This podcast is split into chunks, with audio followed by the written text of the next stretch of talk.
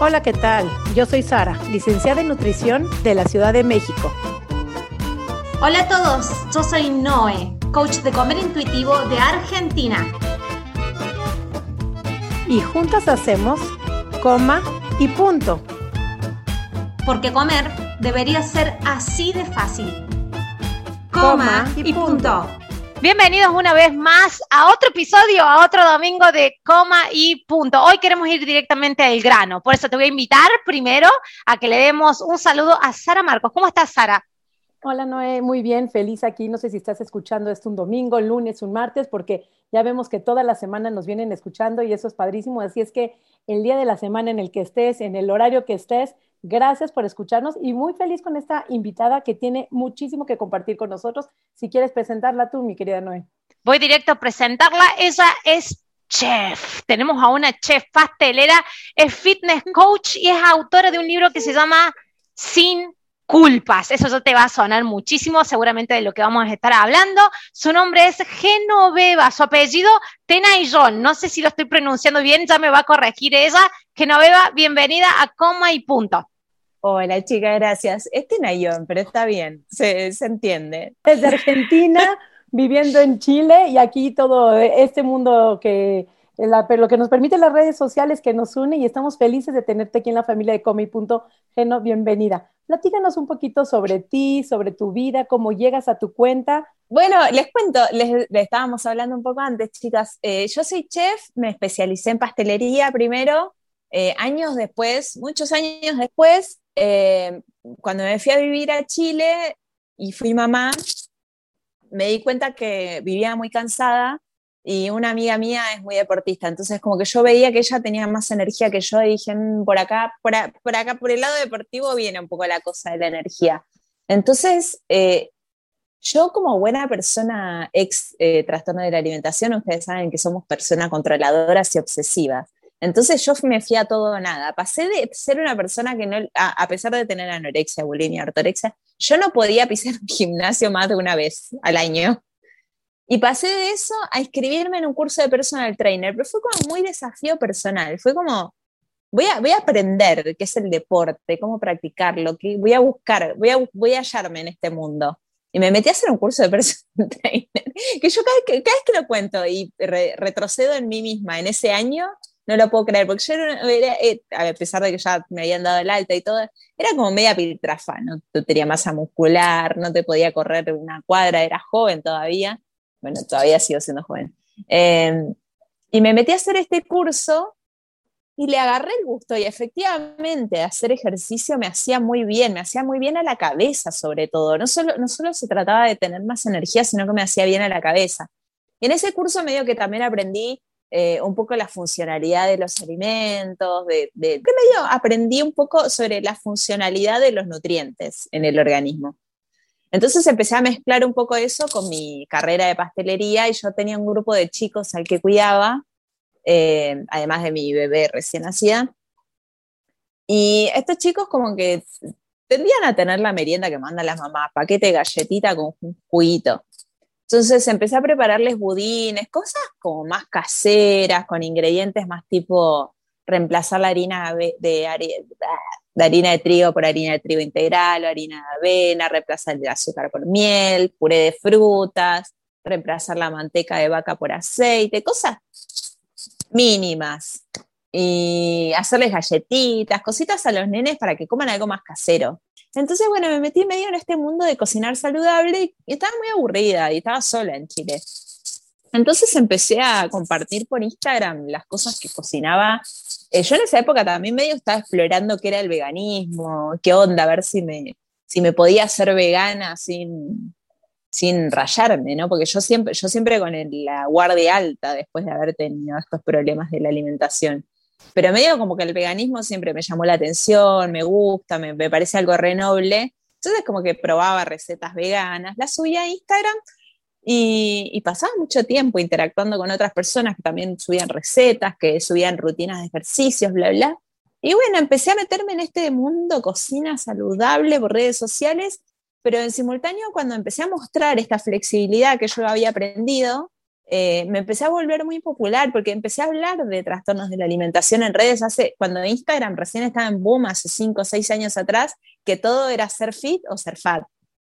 Como que no, no había una persona que te diga, no, ¿sabes qué? Yo al mediodía me comí una buena ensalada, a la tarde, no sé, me comí una tostada y a la noche me comí cuatro porciones de pizza y me cucharía un cuarto de kilo de helado. Y está todo bien, y mañana me levanto y es un nuevo día y no pasó nada, no sucedió nada porque se veía mucho en ese entonces en las cuentas saludables o fitness que el cheat meal y el día especial para comer algo fuera de... Y yo decía, ¿qué es esta zarazasada de cheat meal? O sea, ni siquiera, ni siquiera cuando, o sea, yo creo que cuando hacía dieta a los 15 años tenía ese concepto de, pero ni siquiera, yo te digo que la nutricionista no me hacía un día a la semana puedes comer lo que quieras, era como, como que se da, se da por entendido que cualquier momento que se preste para salirse de un tipo de alimentación, nada, se mm, presta. Vos sabés que no se da por entendido, porque justamente lo que estás diciendo vos de que las redes sociales, desde el año 2010 hizo el boom de las cuentas fitness, ¿sí? Entonces, las redes sociales siguieron esto de los estilos de vida fitness. Entonces, era el entrenamiento acompañado de como estos perfiles de con mucha disciplina, disciplina en la forma en que planificaban la comida, disciplina en la manera en que se relacionaban socialmente, en que dejaban de salir para estar al otro día en un entrenamiento, cosas así, ¿cierto? Entonces, no es que se da por tapercito. Eso, entonces vos decís, ¿se da por entendido que, que, vos podés comer lo que quieras todo el día de la semana? Mm, no, por eso hoy estamos justamente eh, sacando a las personas de esto. Imagínate, nosotros somos, todos tenemos más de 30 años acá, no vamos a decir cuánto específicamente, las tres que estamos acá. 30 y muchos. Claro, 30 y muchos de jóvenes. Y pero todas las, que, todas las que crecieron, las chicas que crecieron, que tienen menos de 20 años hoy o menos de 25, que crecieron creyendo que eso que empezó a explotar en redes sociales es lo normal, a vos también te influenció, porque vos venías con un trastorno de la conducta de la alimentación que iba mutando, ¿cierto? Entre anorexia, ortorexia, entre iba mutando, porque por lo general mutan, y sí, sí, uno, uno, cree que hay que encasillarse en uno, pero van, van mutando. Van mutando, van mutando. No somos tan lineales. No. Y, y claro, y saliste de esto, hiciste una, una, recuperación, te metiste, empezaste a ver de que empezaste a postear, te hiciste famosa en redes sociales y empezaste a ver que eh, en redes sociales me están diciendo que esto que me habían dicho en trastornos de la conducta de la alimentación, de que lo podía comer, de que no era tan así en redes sociales, ahora me, me están diciendo que no, hay, que, hay que tener un día para comerlo. Claro, y no, y si, ¿por qué? Si yo miércoles a la noche quiero pedir pizza, ¿por qué tengo que esperar al fin de semana? O sea, eso, eso me hacía mucho ruido de las redes sociales, mucho ruido. Conductas, el pesarte todos los días, que está normalizado, el me cuido de lunes a jueves y el fin de semana no, también está este, normalizado, que son conductas que no deben de ser normales. Como dices tú, si quieres comer el miércoles en la tarde una pizza o el jueves en la mañana un sushi, cada quien, lo único es entender el cuerpo, si te va a caer bien, porque las nutricionistas debe ser, como acompañarte en qué te cae bien. Si tú a lo mejor desayunar una pizza, te cae perfecto, te da energía y si lo que te antojó está perfecto, pero habrá una segunda, otra persona donde desayunar una pizza puede ser la muerte de todo su día porque se va a sentir fatal, porque a lo mejor se va a inflamar, porque a lo mejor el queso en ese momento del día le cae mal, pero en la noche no le cae mal. Entonces, la parte intuitiva es entender qué alimento se me antoja, me gusta, me hace bien, me da energía y puedo estar mejor con mi persona, desde una inflamación, desde una alergia, desde un bienestar. ¿no? Y ahí va la parte de la intuición. No tiene que ser nada, porque no tienes que comer pollo porque entrenaste tres horas o desayunar avena porque vas a ir al gimnasio y solamente avena, porque son esas conductas que se han hecho como fits de la avena o de la almendra o de una fruta antes de tu ejercicio. Son conductas que eh, no son normales, que se han ido normalizando y que uno lo ve como normal ya en este, en este enfoque. Pero claro, fue completamente secuestrado todo el fit and fat, como lo dices tú, o eres fit o eres fat, pero no, no puede ser ser, simplemente ser, ¿no? A mí me pasó algo que era, eh, yo entré categorizada como cuenta fitness, me seguían cuentas fitness, todo el mundo hablaba de mí como cuenta fitness y yo mostraba que de repente eh, pedía pizza y al día siguiente desayunaba pizza con café con leche, que es muy común en Argentina eso. es como algo que uno hace cuando tiene pizza fría. Y claro, la, gente le empezó a gustar mucho eso de mi perfil, porque es re raro, porque yo, lo, como dice Sari, yo me considero una persona normal, o sea, como para mí todo es normal. Dentro de lo que a vos te haga sentir bien, todo está, todo está normalizado.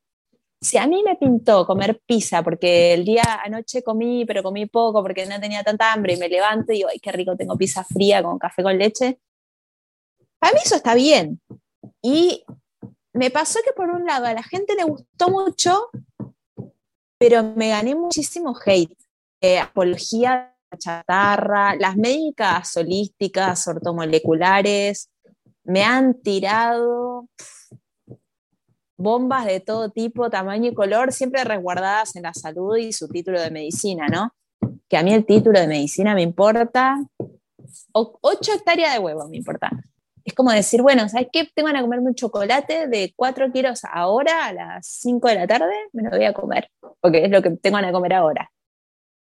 Y es como que para mucho profesional de la nutrición es como, no, pero, eso, eso no entra dentro del esquema. Le pegaste en la cabeza el clavo en justamente lo que estamos diciendo de lo que es Bájate. el bordear conductas desordenadas, esto de haber normalizado conductas desordenadas con la alimentación. Y fíjate, profesionales que saben lo que es un trastorno de conducta de alimentación, que vos con tu perfil tan público saben que seguramente vos ya has contado 10.500 veces que viniste de un proceso de recuperación de un, de un TCA, a eso, a, a, eso vamos, a eso vamos cuando empezamos a desestructurar esta bajada que creímos de que era lo saludable y empezamos a entender otra humanidad de nuestra relación con la comida. Y las redes sociales, desde el año 2010, que fue el boom, es eso lo que instauraron. Nosotros lo podemos ver porque tuvimos varios tránsitos, pero las personas que vienen ya con la era digital puesta acá en la cabeza y no conocen otra cosa,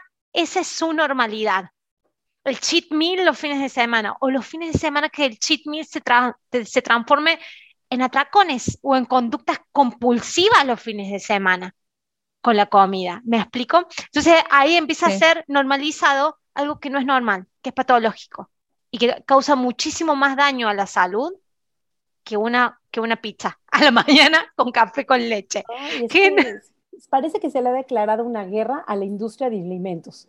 Y sí tiene que ver como hace un par de 10 años que de repente fue un boom Claro que fue un boom cuando entró el fast food a, las ciudades, América Latina, cuando entró el fast food, pero se declaró una guerra como cheat meal, como te vas a morir, con un miedo. Y entonces, como platicábamos antes, Geno, me decías, es que comer, y seguramente muchos de los que estén escuchando les va a hacer explosión en la cabeza, y me digan que una hamburguesa de cualquier este, fast food que coman, lo, pensaríamos, y todo el mundo se ha hablado de, no, es que eso no nutre. Y si desglosamos el concepto de nutrir, nutrir es que tenga macronutrimentos y micronutrimentos, que tenga proteína, que tenga carbohidratos y que tenga grasa. Esos tres macronutrimentos los contiene cualquier hamburguesa de cualquier este, eh, restaurante fast food. O sea, el que llámele el que sea.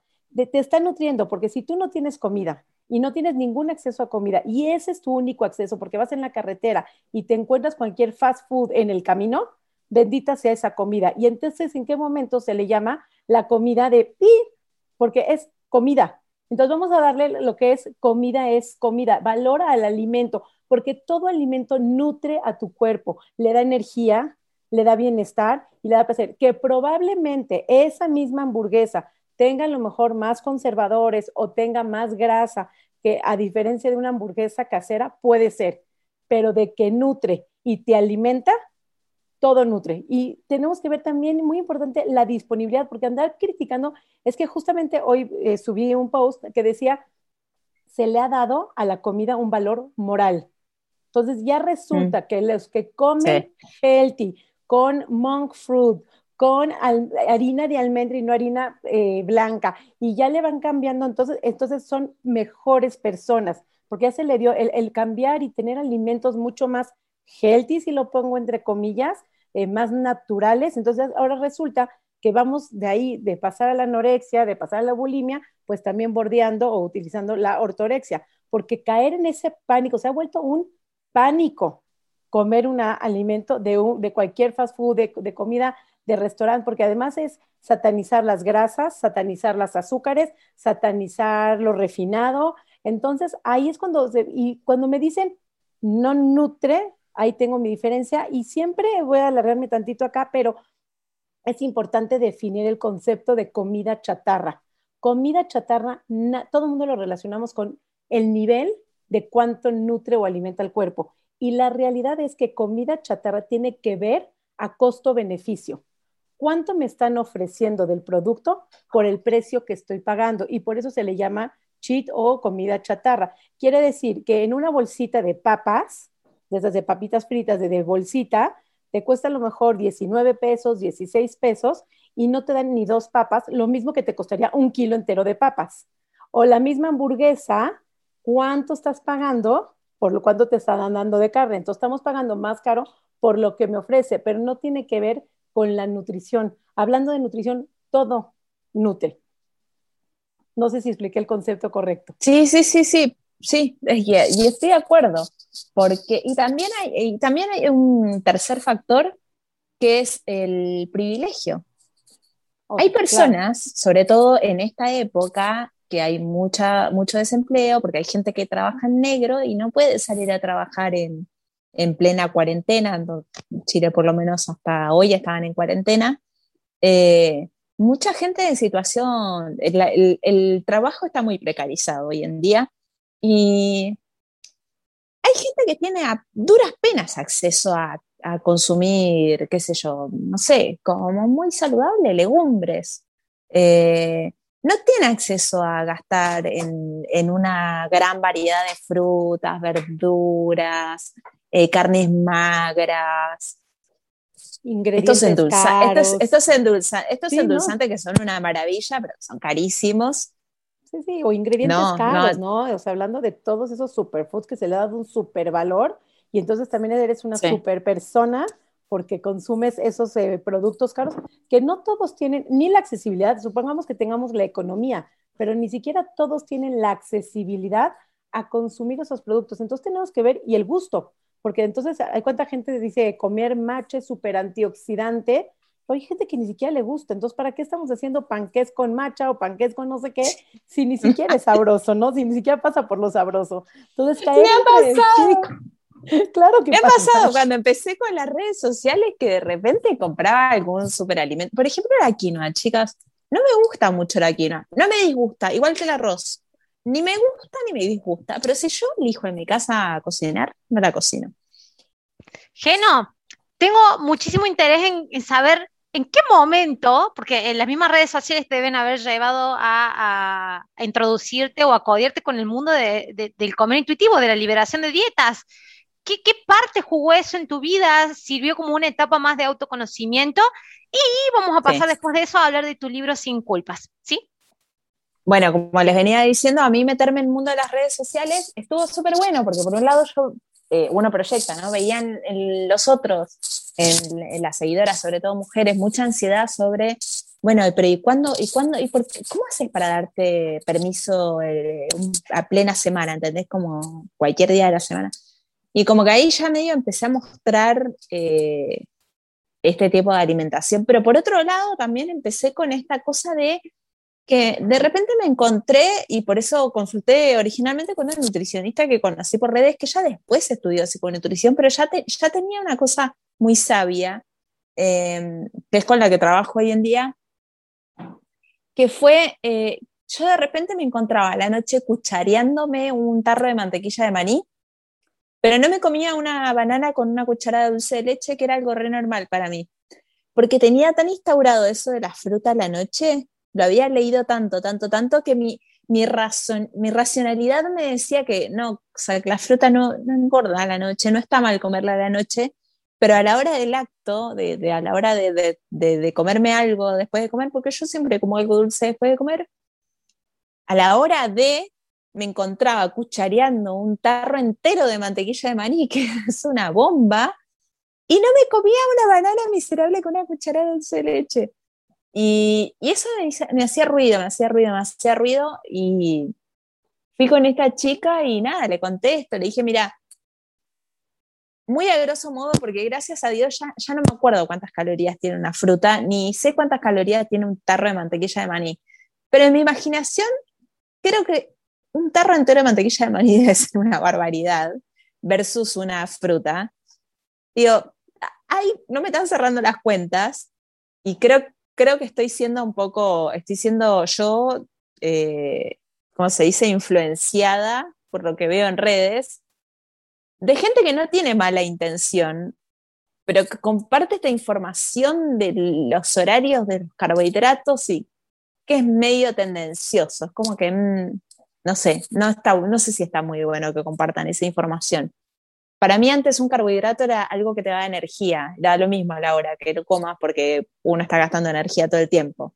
Y estas cuentas fitness con los carbohidratos post mediodía, medio, yo siento que me tocaron un poco. Y fui con esta chica y me hizo hacer este ejercicio de comer durante dos semanas cualquier cosa y anotarlo todo en un diario.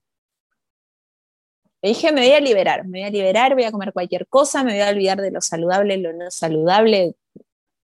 Y claro, había mucha predominancia de alimentos dulces y ahí, bueno, trabajando con ella nos dimos cuenta de que yo estaba, había empezado a restringir un poco los carbohidratos como que ya no me comía el plato de fideos con tanta libertad como antes, o si me comía el plato de fideos, después no me comía un postre, o sea, algo que era re normal para mí, como que medio que lo dejé de hacer, aunque mi raciocinio me decía que, que eso no, que no tenía sentido.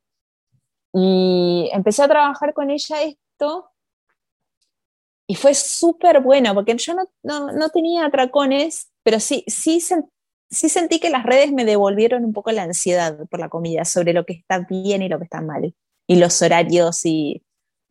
Y con ella empezamos a trabajar esto de que no, no hay buenos y malos, no es Star Wars, no, no hay guerras, o sea, es como...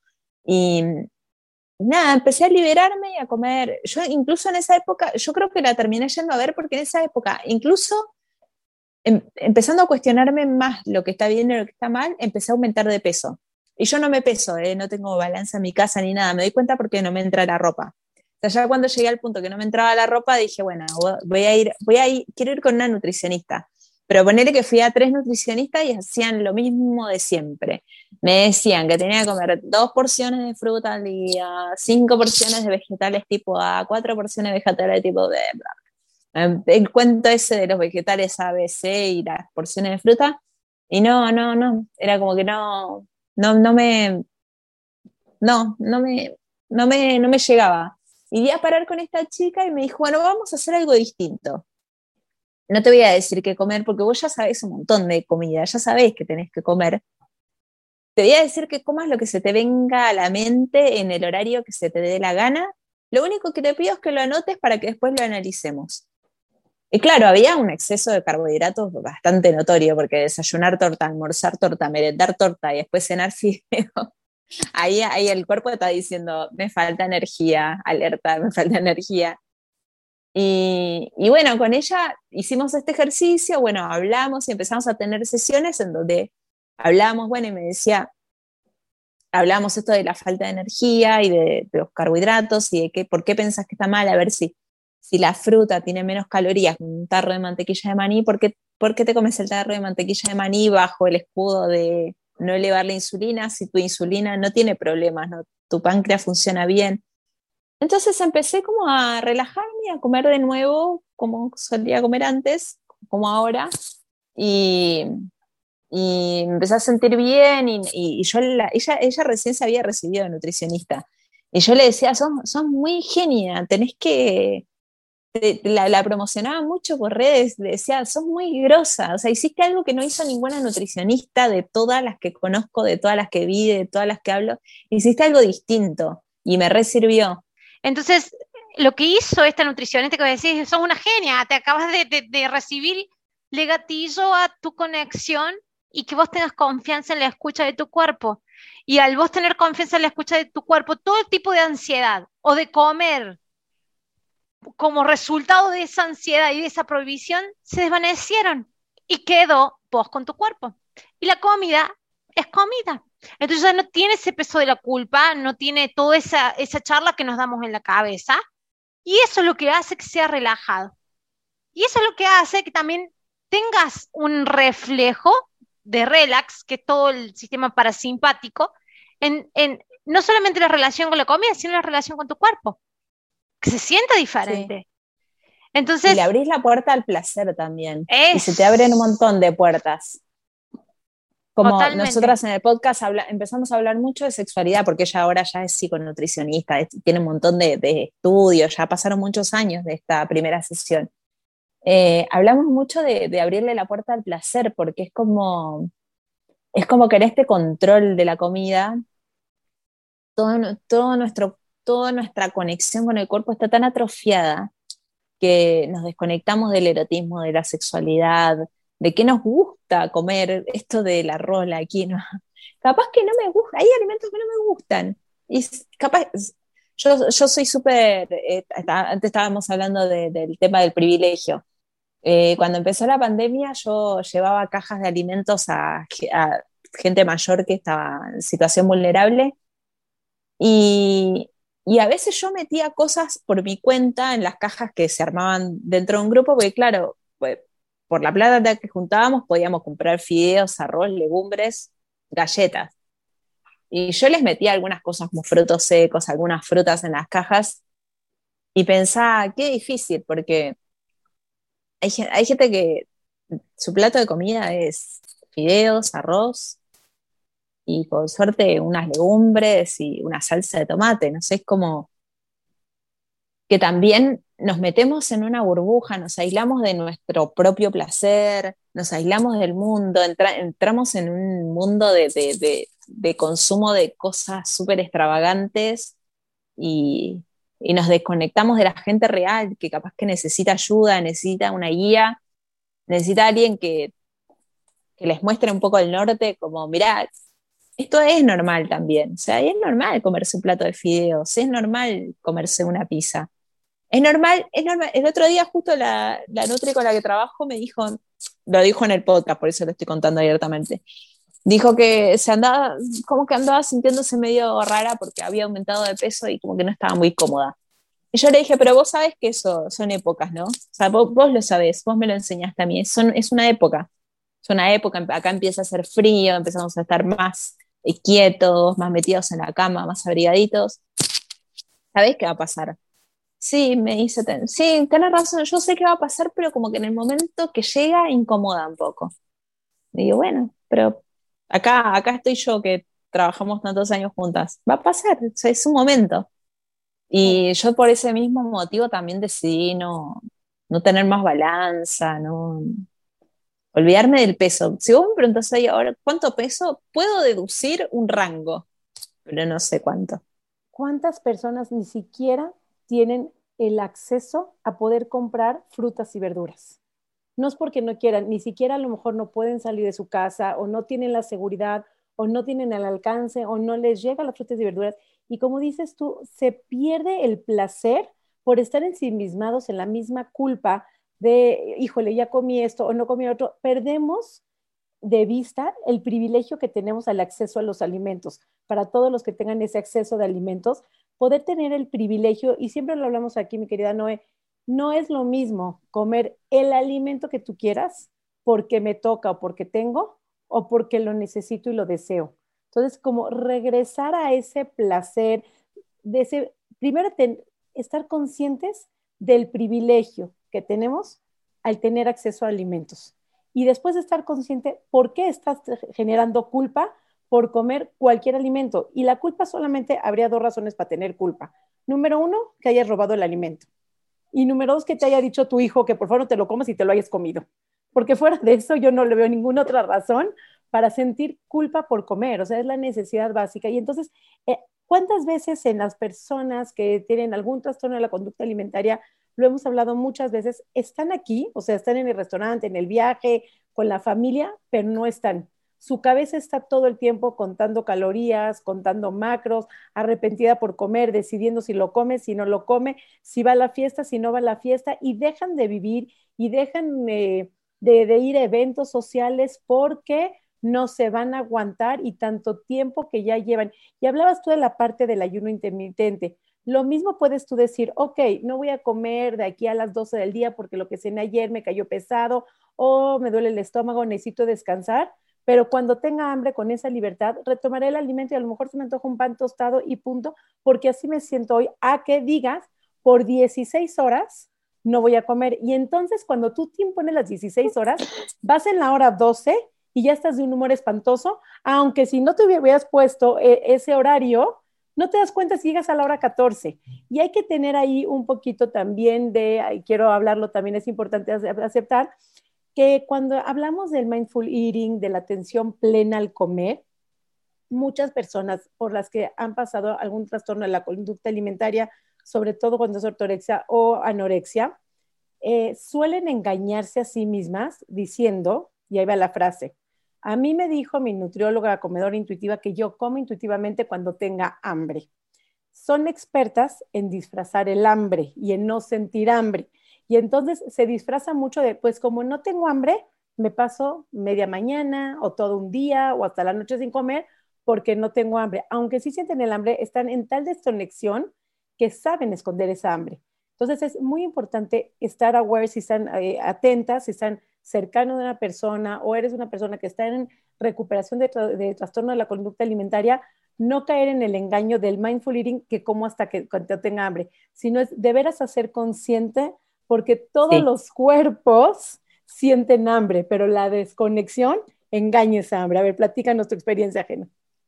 Miren, chicas, dos cosas. Una con respecto a lo que está diciendo Sara. Yo soy una persona muy dispersa, pero muy dispersa. Yo me meto a grabar un video de YouTube y me encierro en, en algún lugar donde esté sola y pueden pasar horas y yo no me entero si tengo hambre. No me entero porque estoy completamente sumergida en otra cosa.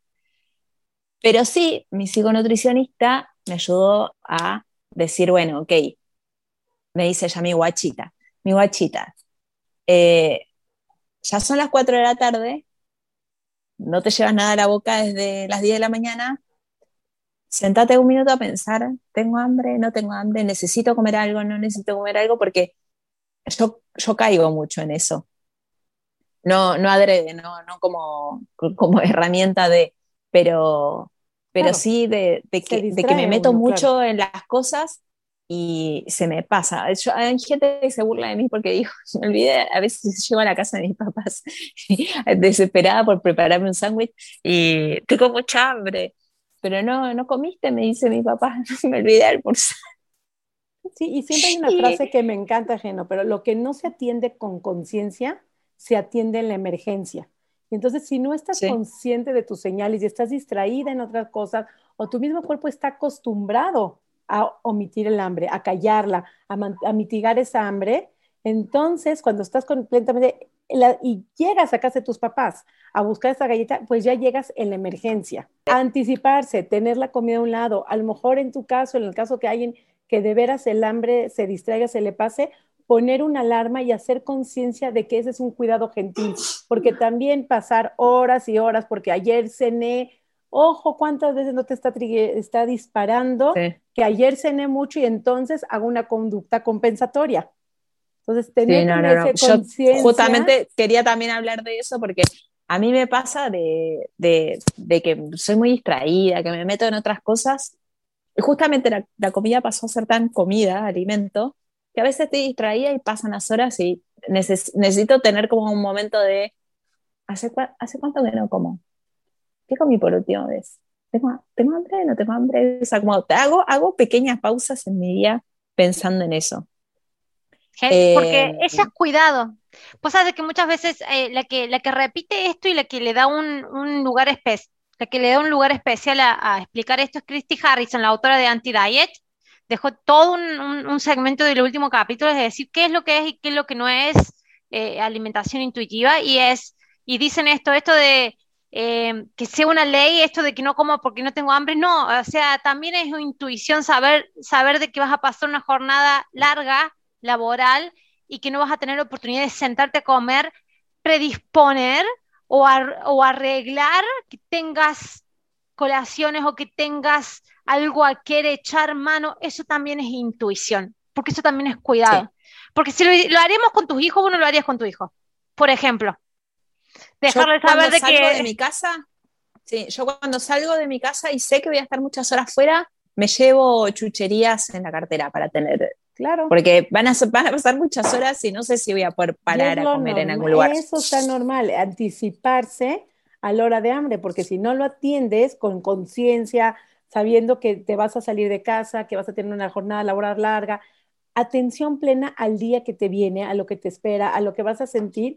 Y eso es la alimentación intuitiva. Y lo que, el que me diga que alimentación intuitiva es el camino fácil, es nada más comer y ya, no, se requiere de muchísima conciencia, reconexión con el cuerpo, qué me siento, qué necesito, qué, qué, me está fallando, cuándo me estoy desconectando, alguna conversación con una amiga que te dijo que se va a casar la prima y tu cabeza arcaica remota dice, oh, oh boda, dieta, y entonces, ¿cómo vamos a parar este, ese pensamiento de, de, de, de decir, no tengo que hacer dieta puedo ir a la boda en el peso que estoy y estar contenta y sentirme cómoda y poder aislar los comentarios de las demás personas también ayuda mucho eso, o sea, como aislar los comentarios de las personas, de, de, de las miradas, de las miradas, dejar de vernos mm. ante la mirada de los otros, porque también eso paraliza muchísimo. Que a lo mejor el otro ni siquiera te está mirando, pero tu propia cabeza cree que está sobre el foco y dice, seguro ya subí. Pero ojo,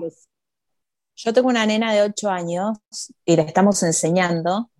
Eh, bueno, una que ser gordo flaco es una característica física para identificar a una persona, netamente es la única funcionalidad de ser gordo o flaco. Dos, el otro día ella me habló de vergüenza, de que sentía vergüenza de expresar una opinión en, en su clase yo le dije, mira, hay dos tipos de personas que tienen que tener vergüenza. Las personas que le hacen daño a otras personas y las personas que le hacen daño a los animales. Vos no tenés que tener vergüenza de decir lo que pensás, porque no estás haciendo nada malo, estás pensando algo y lo que pienses no está bien, no está mal, es una opinión, un pensamiento que tuviste. Nunca sientas vergüenza de decir lo que pensás, le decía, porque ya está en una edad grande. Y ayer ella le decía a mi esposo, no, que yo soy un palito, una cosa así porque ella es muy, ella es muy delgadita.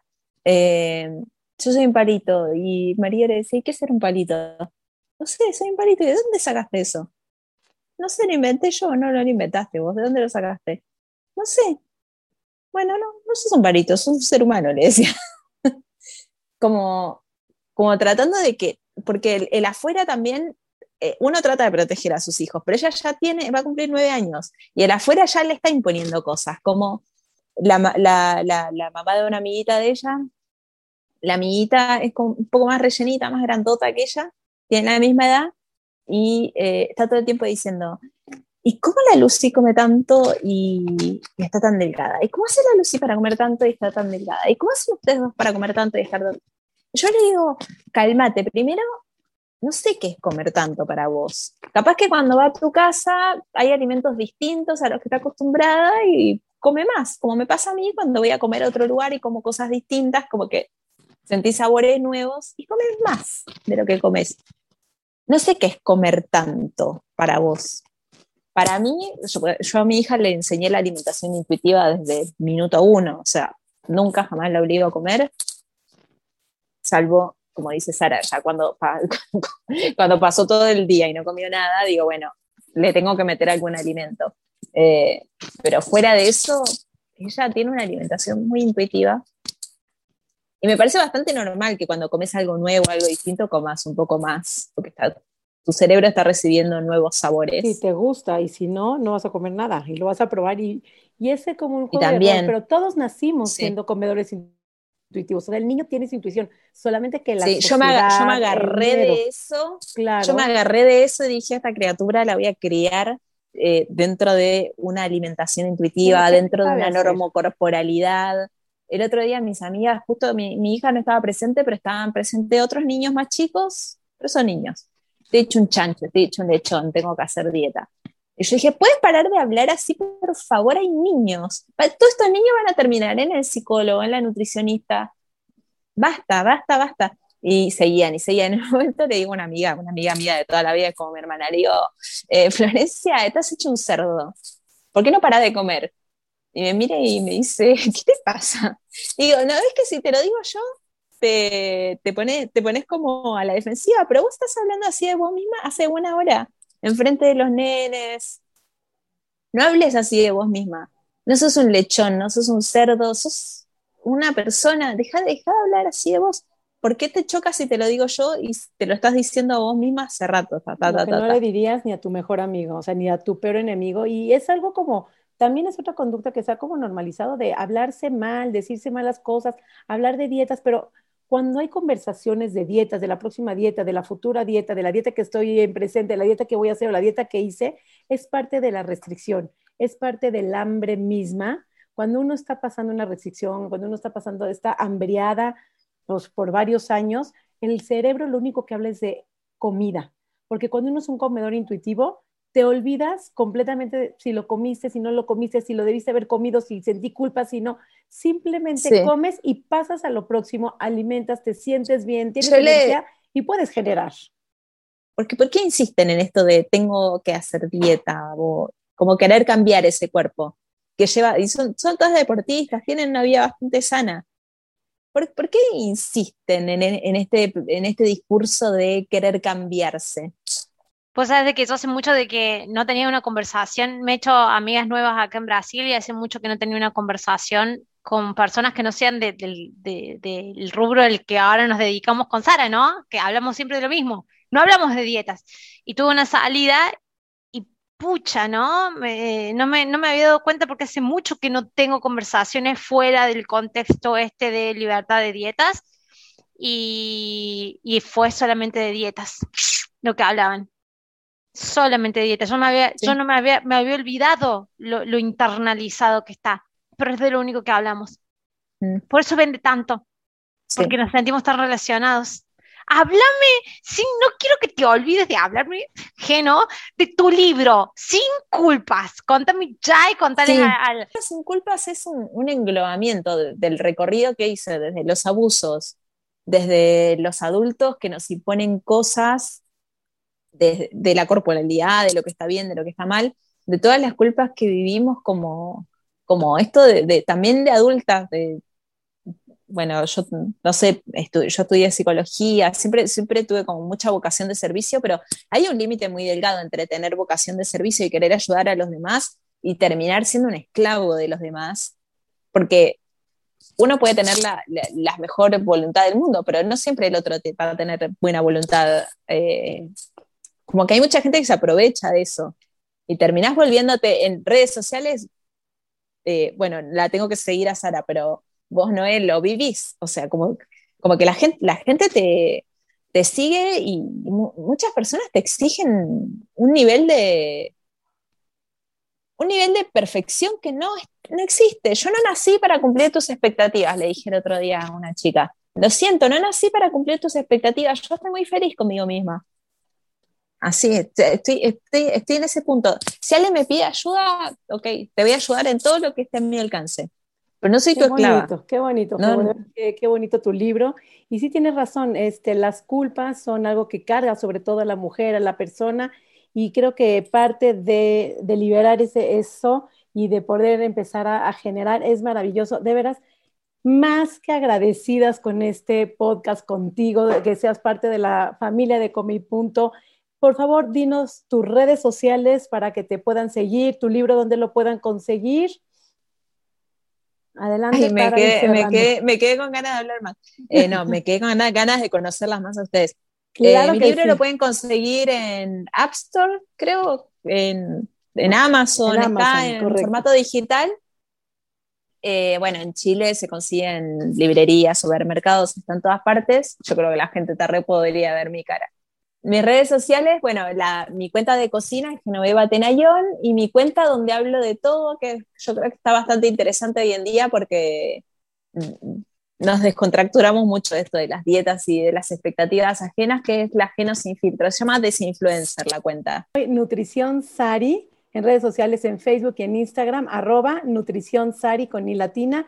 Y Noé, por favor, tus redes sociales, si nos las compartes, eternamente agradecida de veras con Geno por su tiempo, por abrirnos su corazón y por todo el contenido, porque sabemos que este espacio es para todos los que quieran eh, comentar, ayudar y seguramente muchos de los que nos están escuchando han tenido una historia eh, similar a la tuya. Así es que no, de tus redes sociales. muchísimas gracias, público, por estar ahí un domingo más. Mis redes sociales son Mi Cuerpo Sin Reglas.